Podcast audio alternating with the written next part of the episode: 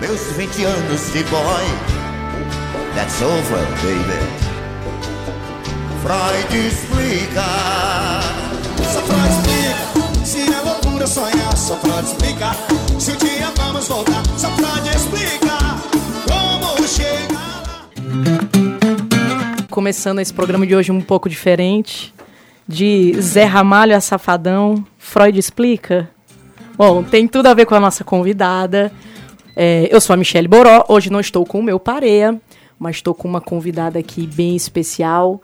É, por isso comecei com as duas músicas hoje, com o Chão de Giz e com Freud Explica, do Safadão. Inclusive foi uma surpresa, eu não sabia que tinha uma música chamada Freud Explica no Forró, com o Safadão. E escolhi as duas trilhas porque a nossa convidada de hoje é psicóloga, é escritora, é desenhista, né? desenha lindíssimo é roteirista e atriz. Tá com uma peça agora em cartaz que eu fui conferir no final de semana. Vou tentar não ser muito suspeita aqui, porque eu adorei. E hoje o papo aqui vai, vai rodar em torno disso. Será que Freud explica tudo? Freud é bem central ali na peça da doutora Caroline Traeger. Tá certo, Carol? Tá. Carol, Freud explica tudo? Boa tarde. boa tarde. Boa tarde aos ouvintes. Boa tarde a todos.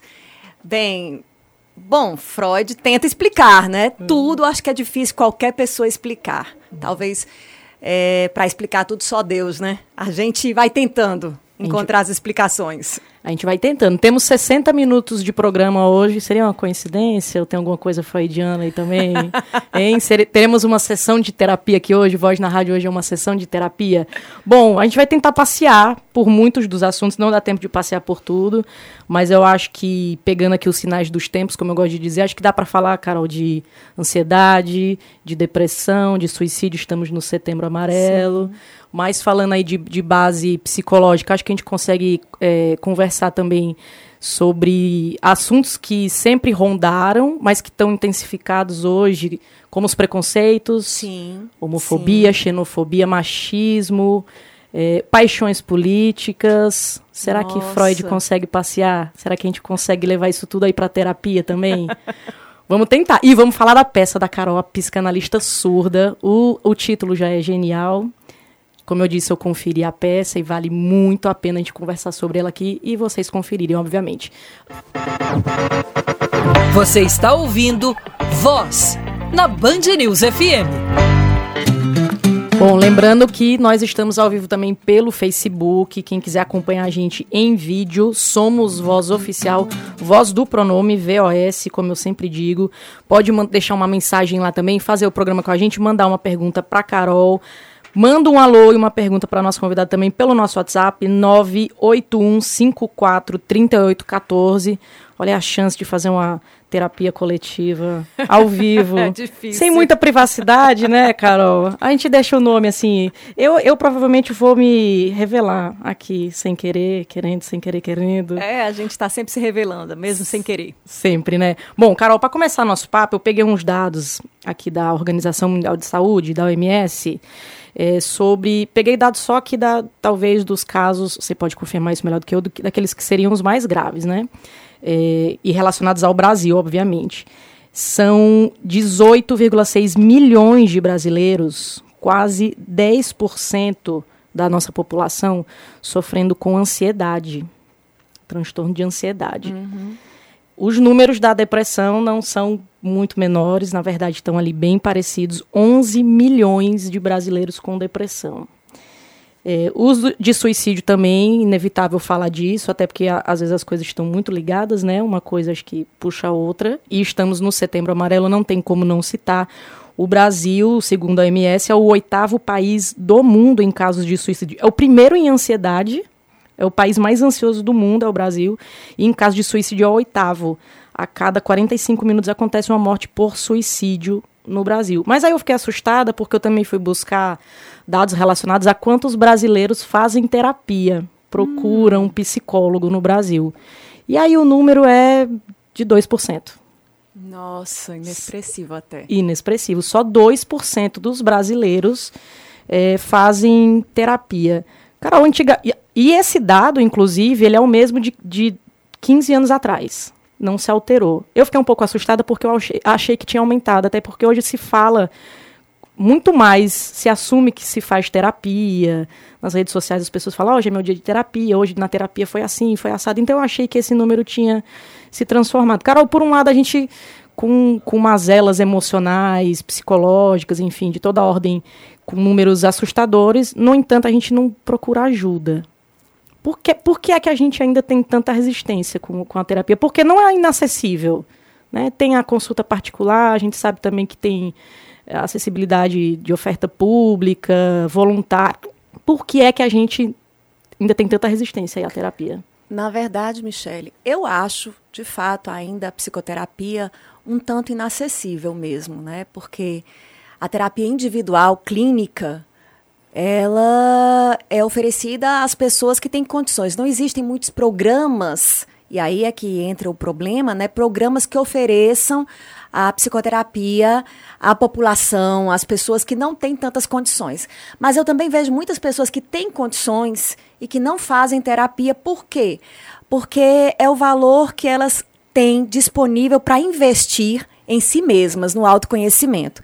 E parece que as pessoas costumam achar um gasto extra e desnecessário. Então, elas deixam por último lugar. Né? Primeiro, elas fazem as viagens, elas fazem os lazeres, e com dinheiro que tem além das necessidades básicas, né? E elas vão jogando para essas outras áreas. Mas a área do autoconhecimento ela é negligenciada. E também existem é, a, é, a, a psicologia, né, as psicologias disponíveis em grupos, a psicologia social, comunitária. Eu também percebo pouco investimento é, de governos nessa área, né, oferecendo às pessoas esse, esse instrumento né, de, de autoconhecimento, de fortalecimento psíquico, a fim de que elas possam e, e evitar o suicídio, a depressão. Inclusive, o suicídio ele é um problema de saúde pública.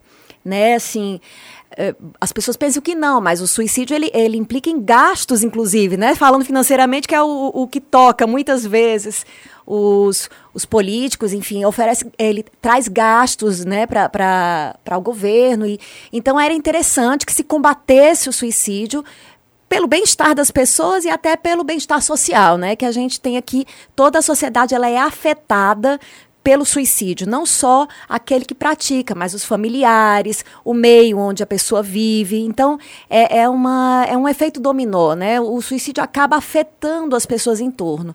Fala-se pouco no suicídio e é, e é bom que seja assim, né? A, a mídia não tem, é, é aconselhada, não dá muita atenção né, aos casos de suicídio e as pessoas ficam surpresas quando sabem que acontece tanto.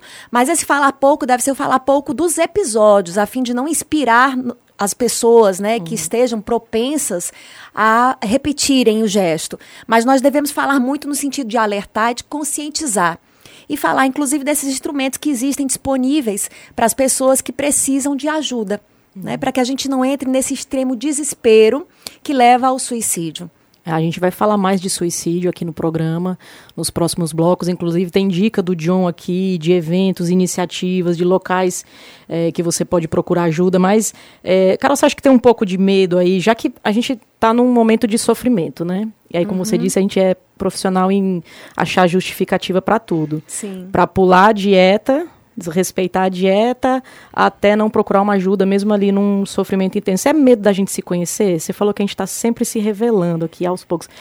É. Dá tanto medo assim a gente se conhecer? Será que as pessoas têm medo de se conhecer e, e entrar num, num buraco maior? Eu de... acho que as pessoas têm medo de se conhecer, né? É, eu sou uma terapeuta com muita leitura em Jung. Embora a peça traga a figura de Freud, né, que é a figura mais conhecida dentro da psicologia, né, o pai é, da não tem música para Jung. Não. não eu, eu leio muito de Jung. Jung diz que o grande mal do homem, eu acho isso fantástico, é a preguiça. Né? Nós primeiro nós temos muita preguiça. A gente quer, a gente vive uma época muito imediatista. Então todo mundo quer resultado rápido. Então, o que é que acontece? Terapia, autoconhecimento, é, é um resultado lento, é devagar. Né? Implica a pessoa ir ficando atenta a si mesma, olhar para si mesma, se observar. Né, e levar essa autoobservação para a terapia, conversar a respeito. E o que, que as pessoas querem? Elas querem pílulas. Né? Então elas querem algo que tomem ali e no instante mudem. Mas é assim para tudo. Já pensou? A gente quer emagrecer? Não, a gente quer ser emagrecido. A gente quer se melhorar? Não, a gente quer ser melhorado. Né? Então que alguém faça o serviço para mim. Então as pessoas muitas vezes procuram um psicólogo querendo que ele resolva a vida delas. Quando, na verdade, o psicólogo ele é mais um facilitador, não é? ele está ali oferecendo as condições necessárias para que a pessoa encontre em si mesma essa força resolutiva, a fim de que ela possa um dia deixar a terapia e estar forte para enfrentar as diversas circunstâncias, porque a vida está sempre oferecendo problemas, né? sempre oferecendo dificuldades. E tem uma baixa resistência à dificuldade na sociedade atual. Ah, falando também do, do, de se conhecer aí, do autoconhecimento, na semana passada eu fui en- entrevistada do primeiro podcast do Futebolês, programa aqui da Tribuna Band News e da TV Jogadeiro, e os meninos foram muito corajosos, e no primeiro tema de um podcast, de um programa de futebol, eles escolheram falar sobre homofobia no futebol. E as respostas, no geral, foram maravilhosas, mas a gente também teve que ler algumas coisas assim meio complicadas, meio estranhas e que até eu acho que falta um pouquinho de reflexão antes de falar. Então, vou dar um exemplo meio bobo aqui para você, para a gente entrar na psicologia e no, no que eu falei desses assuntos intensificados é, ultimamente de racismo, de homofobia, de xenofobia, para a gente pensar na base, de repente, psicológica que tem. Vou dar um exemplo, olha, pode acontecer com uma amiga, pode ter acontecido comigo, né? Aquela... não, não sei se eu vou me entregar aqui, eu vou entregar minhas amigas. Mas um exemplo, eu acho que todo mundo já passou por isso uma um marido, uma esposa é traída por um marido, o marido arruma uma amante, digamos, ruiva. né? Ah. E aí essa esposa traída, ela desenvolve uma raiva imensa por ruivas. Ela acha que toda ruiva é terrível, é perigosa. Ela não pode ver uma ruiva. Obviamente o problema dela não é com ruivas, é porque ver uma ruiva desperta ali um, um trauma, uma dor, e ela acaba generalizando. Isso é uma explicação muito boba, um exemplo muito bobo que eu estou dando, mas é porque eu queria perguntar para ti se, se os preconceitos, em geral, nossos preconceitos, eles podem ter essa base também, Carol. Se de repente a gente está sempre pensando em leis, né? Vamos punir, que é importante, obviamente, mas punir o racismo, punir a homofobia. Mas não é mais importante também que o homofóbico, o racista, ele faça essa autoanálise, ele vá na raiz ali, por que, é que eu sinto isso daqui? A psicologia Exatamente. pode ir lá? Pode, pode. A psicologia existe para ir lá. Inclusive, é, houve até recentemente né, muita discussão em torno da cura gay né, na Sim. psicologia. E os psicólogos, é claro, se posicionam contra. Não existe isso, na verdade. E muita gente questionava para mim, mas Caroline, se a pessoa chega buscando terapia, ela é homossexual e ela quer mudar isso. Olha, como se fosse possível. Eu disse assim, a gente vai trabalhar para essa pessoa se aceitar, na verdade, não é para ela mudar. Como se eu, como psicóloga, tivesse que entregar um produto que alguém me pedisse. Né? Então, muitos pais, inclusive, levam os filhos à terapia dizendo isso. Olha, eu quero que meu filho seja assim porque ele é de, de um jeito tal. Né? Então, assim, a, a questão aí não é a gente tornar a pessoa do jeito que ela quer, é tornar a pessoa a si mesma. Ela, ela saiu de si mesma, ela não se conhece, ela não está vivendo a si mesma, ela está tão aprisionada né, aos ditames, ao que tem que ser, que ela muitas vezes esquece de si mesma. Isso acontece com todo mundo. Então, quando você fala de toda postura radical, na verdade, os preconceitos, e inclu- em tudo, é, tanto o homofóbico quanto o racista, quanto inclusive os preconceitos políticos, os julgamentos, todo radicalismo, fanatismo, ele traz dentro dele um medo, né? Um, um medo muito grande. Essa pessoa ela se sente muito ameaçada por aquilo que ela está combatendo. Né? Por isso que ela precisa combater tão eficazmente. Aí a questão é o que, que é que é tão ameaçador se existem gays. O que é que isso te ameaça tanto, né? Que existam relacionamentos homossexuais, né? Então assim as pessoas ficam ameaçadas. Então algo que, que do que elas acreditam de si mesmas, talvez elas sintam que está sendo colocado em risco, da, da- de uma suposta segurança. Todo mundo quer se sentir seguro, sabendo onde é que vai, o que é que está fazendo, o que é que está acontecendo. Então, tem muito dessa insegurança. Então, a pessoa começa a combater o diferente, aquilo que foge à regra geral, né, na tentativa de conseguir essa segurança. Então, se todo mundo concordar que isso daqui é errado, ufa, eu estou certo. Né? É errado mesmo. Então ele não basta não, não gostar, ele tem que convencer o resto do mundo daquilo que ele pensa. Então a gente vê essas posturas que, na verdade, refletem uma grande insegurança, um grande medo, né? uma grande imaturidade é, em quem está com esse tipo de postura. Bom, autoconhecimento e uma boa dosezinha de terapia aí É. ia nos poupar de. Nos poupar, eu tô colocando não só a sociedade, a gente mesmo, a gente se conhecer, se poupar de sofrimento. de, de bom senso, né, Michelle? Eu acho que também falta bom senso para as pessoas. Né? Eu acho incrível como, como chegam e dizendo, ah, mas isso está errado. Eu digo, está errado por quê? Né? Quem é que está dizendo o que é certo e o que é errado? Não, é porque, em relação à homossexualidade, escuto muito. Não, é porque homem foi feito para mulher, mulher foi feito para homem. Onde é que está escrito no produto que vem? A gente vem, né, com... O manual caiu, da minha caixa caiu. É, esse daqui tem que ser. Não, mas olha, tá visto, porque Deus fez o homem para a mulher, a mulher para o homem. E eu digo, e você acha que ser mulher e ser homem é apenas uma questão genital? Né? Uma coisa que diz a respeito apenas a- ao ato sexual em si? Ou você não acha que inclui muito mais coisas na experiência do feminino, na experiência do masculino? A gente pode ser homem e mulher mesmo sendo ou não homossexual, sendo bissexual, enfim. Isso não vem ao caso. Né? O que é importante é que a gente seja gente bem. Pelo menos é o que eu tento ensinar aos meus filhos. Ótimo. Bom, só, só fazer uma adendo aqui antes já de ir para o intervalo. É, se fosse pecado também, né, Carol? Se um dia a gente dedicar com Deus e ele falar, olha, era um pecado. Bom, a gente trata da nossa vida aqui, da gente não pecar, né? A gente não precisa estar cuidando dos outros, cada um tem o seu livre-arbítrio É e cuida da sua vida como bem entender. Bom, já tem participação aqui, que o papo tá muito bom, já tem gente aproveitando a nossa sessão de, de terapia. Carlos, vou ler sua mensagem aqui para Carol na volta do bloco, tá bom? E Estamos de volta com Voz na Rádio, hoje numa sessão de terapia e arte terapia já já também com ela, a doutora Caroline Treger, psicóloga, escritora, desenhista, roteirista e atriz. Está em cartaz com a, pesta, com, a, com a peça A Psicanalista Surda. Vamos já falar do espetáculo. Bom, é, já mandar uns alôs aqui. Liana Campos, Toinha, um beijo para você. Luciana Leite, já é a ouvinte número 2 desse programa, que é número 1 um, é minha mãe, Magali. Um beijo, mãe. E Carlos, que mandou uma mensagem aqui, Carol, vou voltar com Carlos. Eu abri o programa dando alguns dados, falando que, segundo a Organização Mundial de Saúde, o Brasil é o primeiro lugar do mundo em ansiedade. E o Carlos está entre os ansiosos. Ele mandou boa tarde, meu nome é Carlos, eu sofro com ansiedade e ela reflete bastante no meu sistema gástrico. Daí, quando os sintomas aparecem, só me vem à cabeça doenças graves. Ou seja, uma coisa já puxa a outra aí, né, Carol? Ele fica preocupado já em desenvolver doenças por causa da gastrite. É, o que fazer para eliminar esses sintomas e pensamentos? E ele lamenta que a terapeuta teve bebê e deu alta. É, é encaminhado, não é, Carol? Geralmente, quando a É. terapeuta. É, se, né, assim, a, a questão da alta geralmente é uma, é, uma, é uma resolução dos dois, terapeuta e cliente, né? E se ele ainda se encontra num quadro muito forte ansioso, provavelmente, assim, há um encaminhamento.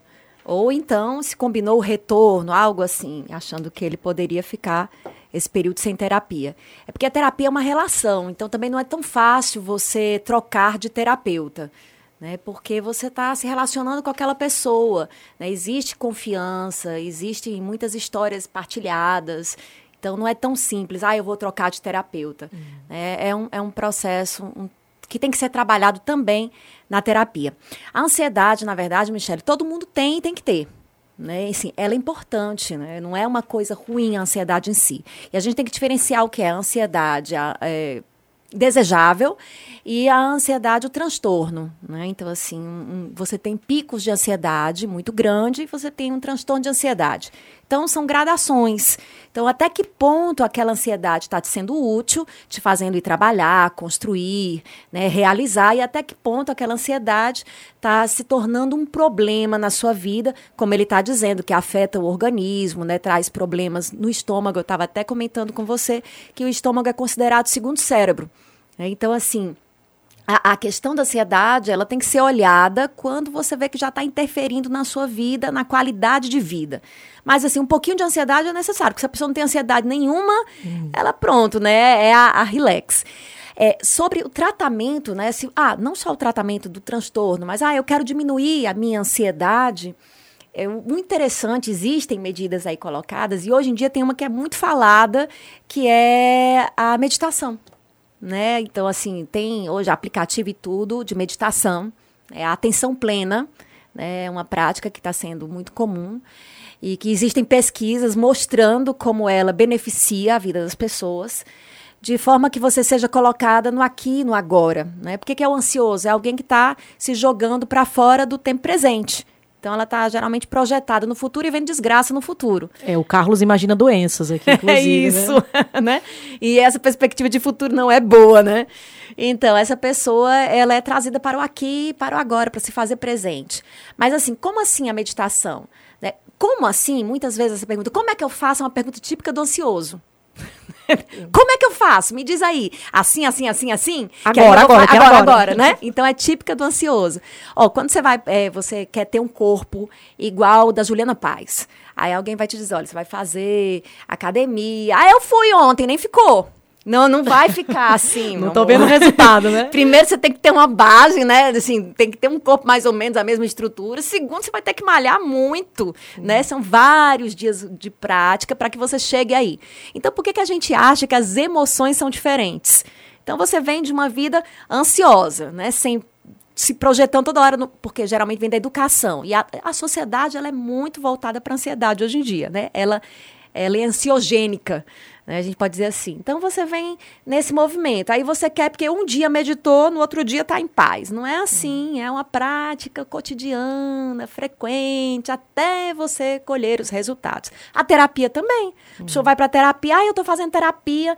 Eu fiz terapia, não melhorou nada. Muitas vezes eu pego alguém que teve um outro terapeuta. E quanto tempo você fez de terapia? Ah, fiz muito tempo. Fiz três meses. Eu, ah, minha Nossa Senhora. Você passou a vida toda se tornando quem você é, do jeitinho que você é. Você acha que em três meses vai se transformar. Hum. Não é desse jeito. Então, além da, além processo. da paciência. Isso, além da paciência, cara, acho que tem um, um, uma questão importante é a aceitação, não? Você falou, por exemplo, o exemplo do corpo. Eu, por exemplo, eu não tenho estrutura, nem que eu me esforce bastante para ter o corpo da Juliana Paz ou da, enfim, de, de, eu tenho que entender o que é que eu sou e até onde eu vou também. A gente recebeu aqui o coach de fracassos. Eu não sei se você o conhece, mas ele ele é sem massagem, sabe? Assim, as mensagens dele no Instagram são. Ah, eu já vi. Você não é especial. aceite que você é limitado. E aí tem muito bom humor, mas o, o, Júlio, que é o que mantém a página, ele também estuda bastante. Então acho que é muito disso, assim, às vezes de jogar real mesmo. Olha, eu me aceito, de, de eu me amar, mas assim, isso aqui não, não, sabe, não. Você me lembrou com o coach do fracasso, né? Me lembrou aqui uma, uma coisa que eu sempre digo, né? Que é. Eu vou escrever um livro, mas é uma brincadeira. Eu nunca pensei realmente escrever esse livro, mas é em louvor da mediocridade. Hum. Né? Porque, assim, existe uma intenção de ser perfeito, né? De ser bom em tudo que faz. Ah, eu quero ser uma jornalista, eu quero ser a melhor jornalista. Eu quero ser uma psicóloga, eu vou ser a melhor psicóloga. Aí eu digo, olha, se você quiser ser o melhor em alguma coisa, você vai ter que se dedicar muito àquilo e vai ter coisas das quais você quer abrir mão.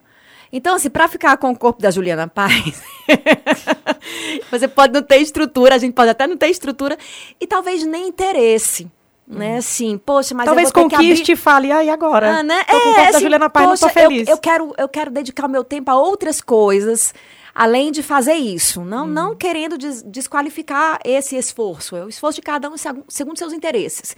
Então, assim, se você quer ser em alguma coisa muito grande, lembre que você vai ter que abrir mão de outras coisas. Então, você não vai ser a melhor mãe, a melhor médica, a melhor. Quer dizer, as pessoas querem ser o melhor tudo, é uma competição, né? Então, quer ser sempre o ponta. E eu digo, não, vamos ser mais medíocres, né? Seja mais no meio, não precisa isso. Para que tudo isso? Uhum. O importante não é ser feliz, uhum. né? Agora eu me lembrei na peça, né? Que o importante é, é não é, é, ter razão ou ter paz, né? Assim, é ter paz. Então, não precisa disso tudo também. A gente faça as coisas bem feitas, mas também não deixe de fazer tudo para que aquilo saia perfeito, porque a gente uhum. não consegue fazer o perfeito, nós somos gente. Né? E eu acho que eu tenho essa impressão de que falta horas no dia para fazer tudo o que a gente quer fazer muito bem feito. Uhum. Então vou ter que aprender a fazer as coisas e dividir as coisas com os outros. Isso é outra coisa que também as pessoas têm dificuldade. Né? Deixar um outro fazer, ah, mas o outro não faz bem feito como eu. Pois é, né? É assim que acontece, cada então, um não reclama de só você ter que fazer. Isso, é. então, justamente, não reclame que só você quer fazer. Você é uma escolha sua. Você aceita a coisa menos no seu gosto, porque tão bem feito no seu gosto, né? Menos no seu gosto e, e, e divide com outro, ou você só quer no seu gosto. Então, vejo isso em casais, por exemplo. Ah, homem não sabe cuidar da criança. Mentira, homem sabe cuidar de criança, cuida muito bem de criança. Não vai cuidar do mesmo jeito que você. Carol, é um, é um medo da pessoa perder a utilidade, de repente? Tá aí, você foi em cima, né? É, é inclusive o segredo da codependência, né? É o medo de você deixar de ser importante, de ser útil. Você se sente importante na medida do que você serve. Né? Então, eu sou útil e eu sou imprescindível, logo eu sou importante. Quando eu boto a minha mão, tudo fica maravilhoso, então eu sou importante. Então, é como se a pessoa estivesse buscando né, aumentar a sua autoestima no olhar do outro, no elogio do outro. Tanto que quando isso não vem, fica arrasada. Então, é realmente, você tem toda a razão. Às vezes você está querendo ser in- imprescindível. E não precisa disso, não. Por que, que a gente tem que ser imprescindível? Né? A gente pode. Eu, eu fico dizendo, né, até em relacionamentos, aquela história. As pessoas dizem assim. Ah, eu amo tanto que eu não posso viver sem ele. Ave Maria. Ele é pulmão, né? A pessoa não viver sem mim, eu não quero ser o pulmão de ninguém, nem nada, não. Né? O coração, eu sou eu, você é você. Né? E a gente pode viver sem o outro. E a gente escolhe viver com o outro. Eu posso ser feliz sem aquela pessoa, mas eu escolho ser feliz com. Isso não é muito mais bonito, não? Eu acho isso daí muito mais amor.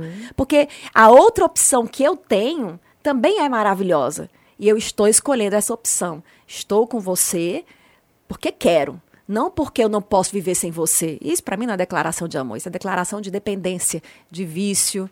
Né? Então essa relação é doentia. Que sessão de terapia, meus amigos. Passamos até por consultório sentimental agora. Passamos por tudo. O Carlos adorou a, a resposta, mandou um coraçãozinho aqui pra você. Já quer, inclusive, seu contato. Vamos, vamos conversar aqui, viu, Carlos, no intervalo. Carol, próximo bloco vou- vamos falar da peça, tá? Não dá Tá pra não falar da peça. A psicanalista surda. é, tem muita questão. Dá pra fazer uma listinha, eu acho, do que é abordado na peça. Pelo menos na É. minha interpretação, eu, enquanto espectadora ali, eu consegui fazer uma listinha. Acho que a gente pode falar até de, de questão ali da- do papel da mulher, de Uhum. repente. Um elenco feminino, são três atrizes no Somos. palco. Isso, peguei até uns dados aqui também já de, da quantidade de psicólogas no Ceará. A diferença para psicólogos É, é muito mais. grande. Será que tem alguma coisa? Será que Freud explica isso aí também? Será que a mulher tem mais empatia na escuta ou será que não tem nada a ver? A gente vai saber disso no próximo bloco, a gente volta já já. De volta com Voz na Rádio, hoje recebendo Caroline Treiga. Estamos aqui numa sessão de terapia. E uma sessão de terapia também é a peça dela que está em cartaz, a psicanalista surda. Antes da gente entrar aqui no mérito da peça, e até porque eu acho que pode ter um pouco a ver, Carol, é, eu peguei dados do Conselho Federal de Psicologia é, sobre a quantidade de psicólogos no Ceará, especificamente no Ceará. É, são quase 10 mil psicólogos. É, tem alguns casos aqui que não são definidos, mas desses quase 10 mil psicólogos que atuam no Ceará, 71% são mulheres. Exatamente 6.777 psicólogas para 1.200 psicólogos. É uma diferença muito grande. Não é? É, tem, tem alguma psicologia aí também? Tem. Deixa eu só te falar, até me veio aqui a, a cabeça, né? Agora a gente pode até apoiar as feministas quando dizem, então plural devia ser psicólogas, né? Porque tem muito mais psicólogas do que psicólogos. Bem. É, Bom, a gente quando faz o curso de psicologia, inclusive, vê isso claramente, como tem muito mais mulheres do que homens. Acho porque, assim, tem, tem relação. Tudo, todas as causas, elas são múltiplas, né? A gente tem causas integradas da- das circunstâncias, das escolhas, de como as profissões também vão se constituindo enquanto os gêneros, né? Então, o que, é que eu vejo? A, a, a psicologia, ela é uma prática muito voltada para dentro, né? Para o mergulho no inconsciente, naquilo, na intimidade das pessoas. E eu diria que, historicamente, a mulher, historicamente, ela sempre esteve mais na intimidade. né? Se você colocar o- sua atenção no passado, na sua bisavó, na sua avó, até você vai ver o quê? Uma dona de casa, uma mulher cuidando do lar. Então, muito atenta a detalhes. Então, as mulheres, elas ficavam muito atentas aos detalhes, das emoções, né? Para elas chegarem nas pessoas, elas não chegavam com, com diretividade, né? Elas chegavam pelas bordas para conseguirem alguma coisa, para colocarem o que pensavam para os seus maridos. E eu acredito que isso gerou uma tradição, né? No, no feminino, é que foi passada de mãe para filha e que as mulheres estão mais predispostas, talvez, ao acolhimento desse mundo interior do que os homens. Então, talvez isso esteja também por trás desse grande número de mulheres, sem contar que acredito também que no nosso estado existam mais mulheres do que homens, não é? Então, mas penso eu que tem muito a ver com isso, com essa história do feminino, da mulher, né? De como a gente historicamente vai se colocando nas relações e como nós somos aquelas que têm trabalhado muito mais com o cuidado, quando esse cuidado implica o sentimento, a emoção, que é o que a psicologia, o que pelo menos a análise trabalha, né? A psicologia clínica trabalha. É importante você falar isso, Carol, porque é, a gente, óbvio, tem muita coisa para conquistar, realmente tem muitas diferenças. Eu sou uma mulher que me pego ainda descobrindo é, muitas diferenças que eu não percebia. Uhum, não necessariamente também. porque eu tivesse uma visão machista, mas é porque a gente fica inconsciente mesmo para muita coisa. Então eu estou descobrindo muito disso. Mas eu tomo muito cuidado e eu tento fazer com que as pessoas à minha volta também tomem cuidado de não ser radicais, porque a ideia não é, é reavivar uma guerra dos sexos, de jeito nenhum. E porque, inclusive, tem questões que são biológicas, antropológicas, vem lá do, do uhum, homem das uhum. cavernas, né? Exato. Quando o homem saía caçar, a mulher ficava para cuidar, então se desenvolve ali um, realmente uma, de repente, um poder para escuta maior. Isso não faz dos homens eh, seres piores. Eu acho que a gente tem que ter muito cuidado com essa discussão, mas a gente vai já mais entrar nisso, que a gente vai falar da psicanalista surda. Bom, Carol, vamos falar da psicanalista surda, então. Você que transbordou ali a psicologia do consultório para o palco. Uhum. Eu conferi na. Eu, eu já fui um pouco ansiosa, a ansiedade boa, porque eu achei já o título genial. Eu queria saber já se tem alguma crítica ali já no título, né? A psicanalista surda, é, aparentemente já de cara assim, não, incoerente. Uhum. Mas eu, a, a, peça começou leve, comecei rindo ali, de repente eu fui entrando num clima, de repente veio uma pancada que eu, quando eu vi, eu tava chorando, eu tava segurando o ar, pelo que eu entendi, as pessoas à minha volta também. Depois vem aquela leveza realmente senti assim, uma sessão de terapia, uma sessão de arte terapia. Sim. Dura 60 minutos ou eu calculei mal? É, é 50 a 60 minutos. Depende Não é à toa é essa isso. duração aí também. Não. É. Você acredita que isso aí foi coincidência? Foi coincidência.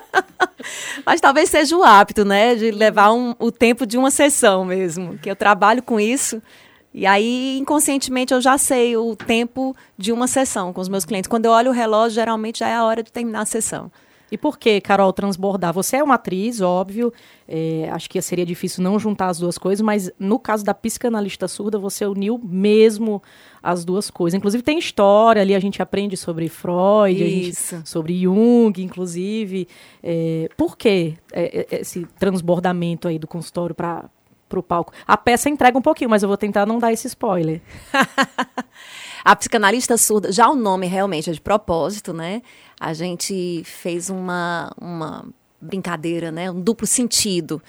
Né? Eu, eu na, na, faculdade de psicologia, a gente costuma ficar brincando com as várias abordagens que existem. Né? Tem a psicanálise, tem o behaviorismo, né? que hoje em dia é cognitiva comportamental, tem a gestalt, o psicodrama. Então, tem várias abordagens. A gente percebe que o papel de Freud ele é assim fundamental, que Freud chega no começo né? Desbrava ali um espaço, um terreno desconhecido, lança a psicanálise e depois dele vem os que discordam dele. Então, assim, Freud tem uma, uma importância histórica imensa dentro da psicologia e eu tenho esse reconhecimento por ele, embora eu não seja uma psicanalista. E as, as piadas que se fazem na faculdade são: ah, e o psicanalista fica dormindo na sessão. Por quê? Porque a psicanálise é a, é a tradicional é, escola que usa o divã. Né? Então, o paciente, né, que como ele chamava, o cliente, como a gente chama hoje em dia, ele deita no divã e o analista, ele fica quase de costas pro, pro cliente, então não fica olhando para o outro.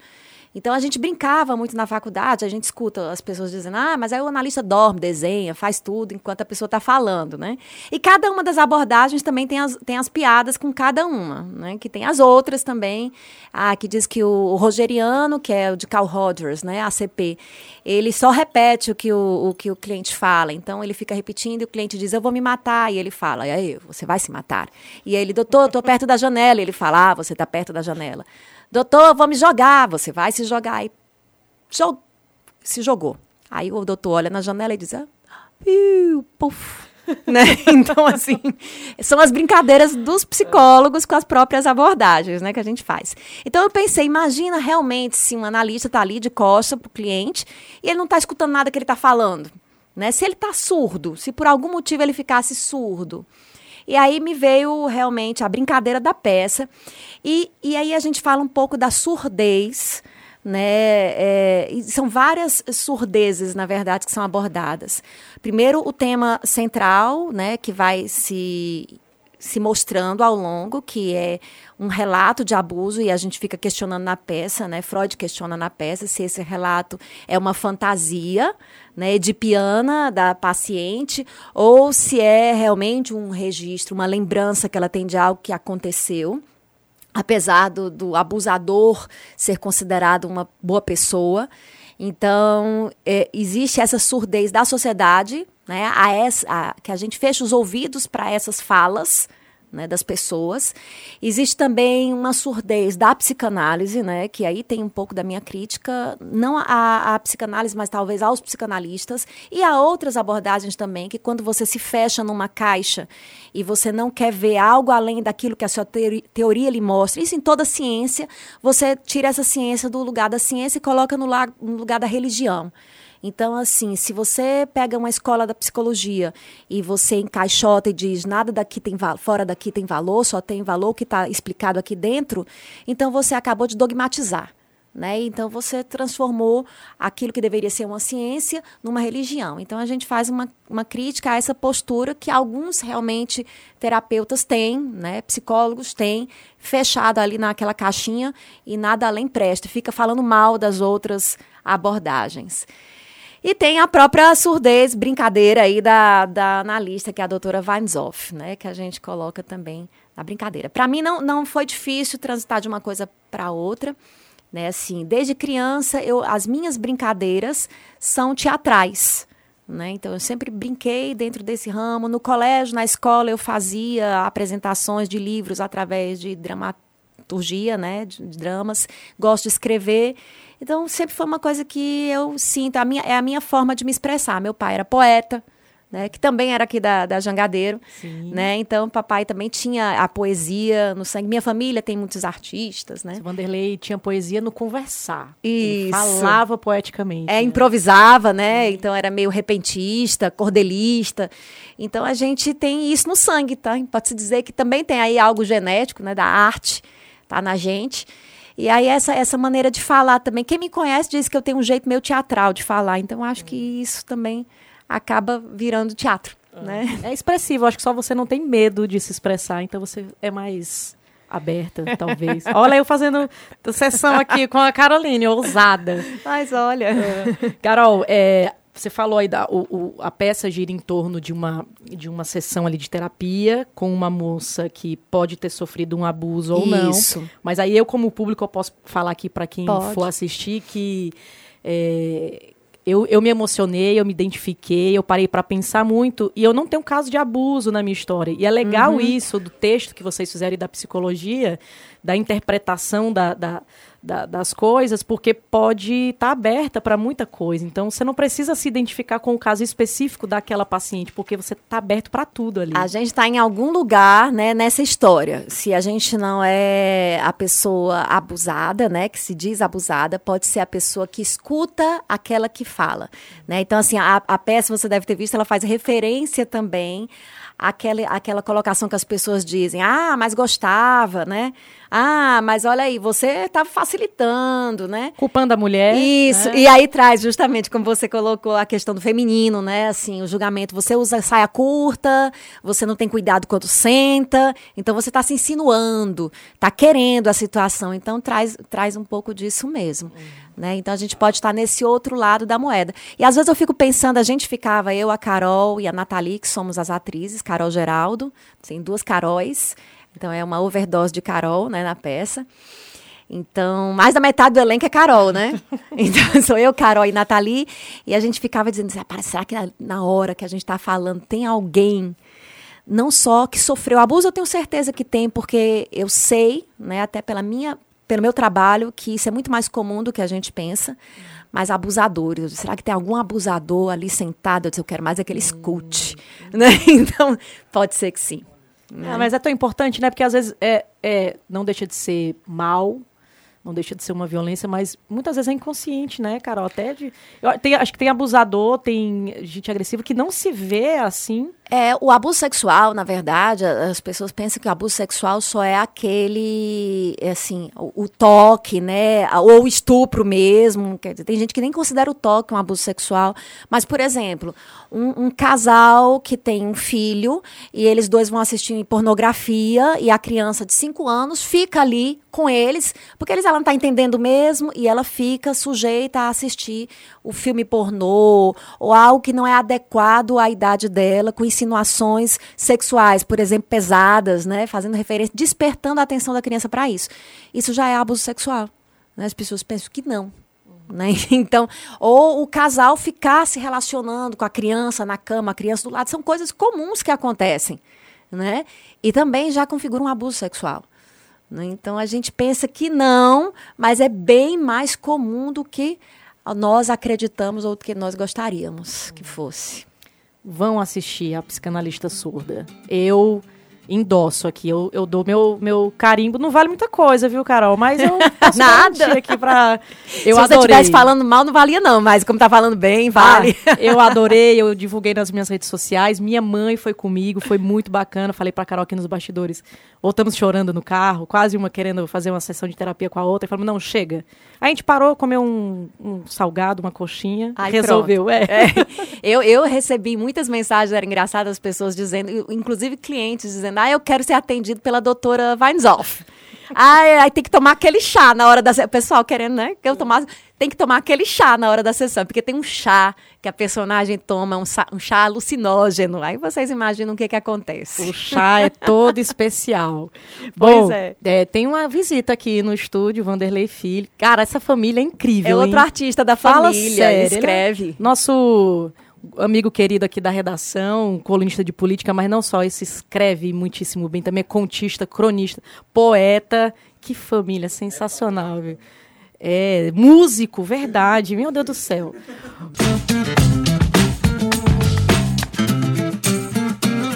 E estamos de volta para o nosso último bloco com essa sessão de terapia, esse bate-papo gostoso com a Caroline Treger. É, muita gente acompanhando a gente. Não vai dar. Por exemplo, Fernanda Bessa mandou mensagem para a gente perguntando como é que o teatro pode contribuir positivamente no processo de autoconhecimento e resgate da autoestima. É, Ah, infeliz- A peça é um exemplo disso. Vai ver a Exato. peça que está a resposta. Como o teatro pode contribuir? Tá lá. Exatamente. Inclusive, tem um ponto essencial ali de uma fala do Freud que, que define isso daqui. Ana Paula Lobo dizendo que o, que o programa é simples, espontâneo, gostoso. Ana Paula, a ideia é essa, tá? Ela disse que não entende nada da parte técnica. Eu também não. Eu tô aqui batendo um papo com todo mundo. A ideia é conversar. Luciana Leite, Dona Gerlane, um beijo pra senhora, mãe da Lu Leite. Se a Lu é especial assim, eu acredito que seja um reflexo da senhora, principalmente por ela falar tão amorosamente da senhora. Tô errado, Carol? Tem um reflexo aí, a mãe, os Com pais têm um certeza. reflexo importante nos filhos. Bom. Carol, vamos lá. É, quando é que tem sessão da psicanalista surda de novo pro pessoal curtir? Nos próximos dois domingos de setembro. Agora, dia 22 e dia 29, no Teatro Arena, aquele teatro do Colégio Cristos, ali na Silva Paulé, Barão de Studat. Então, você tem um, um teatro ali e às 19 horas acontece a psicanalista surda. Você se programa para mais ou menos uma hora de espetáculo e a direção é do Iroldo Serra. Né? No elenco, Carolina Geralda, Nathalie Lima e Caroline Secundino Treiger. E temos o Willo Neto na luz, a participação de Matheus Honori na música, porque tem um músico também ao vivo. E é um espetáculo feito para você, né, que está ouvindo. É, traz de psicologia, mas traz também muito da nossa vida e da nossa necessidade de resgatar a nossa criança ferida, né? Aquela parte de nós mesmos que está ferida e que pode ser resgatada, resgatando assim a nossa autoestima. Bom, um elenco curtinho, mas muito forte. A Caroline, que está aqui comigo, faz dois personagens. A Isso. transição é muito bonita, muito gostosa de se ver. A Carolina, acaba fazendo também. é, É, não, é. não dois personagens, mas ela faz uma transição assim de Mãe temporal, que é filha. muito forte, aham. muito bonito. E agora aqui uma coisa minha, tá, Carol? Não sei nem se a Carol vai gostar que eu, que eu fale, mas é uma coisa minha. Michele Boró. Vão assistir. Custa só 30 reais. É um- uma baita de uma peça. A inteira é 30, tem a meia de 15. Mas, se você é adulto, se você tem condições de pagar a inteira, é 30 reais. Não se dê justificativas. Apoie o teatro. Tem tanta gente ali. Tem as meninas no palco, tem o Iroldo Serra, tem iluminador, tem porteiro, tem bilheteria, tem tanta coisa que esse valor é quase simbólico para o que você vai receber em troca. Michele, eu, eu entrei em contato com a comédia cearense, né, nesse espetáculo, com a direção do Iroldo Serra, e eu vou dizer, eles são lutadores, porque é muito difícil fazer teatro, né, é uma coisa que eles fazem por amor, e eu acho que parte do pagamento é o reconhecimento. Então, a gente se fazer presente também no teatro é uma maneira de perpetuar essa arte e essa forma de auxiliar as pessoas através de textos, de eh, representações, de muita riqueza que pode ser mostrada ali.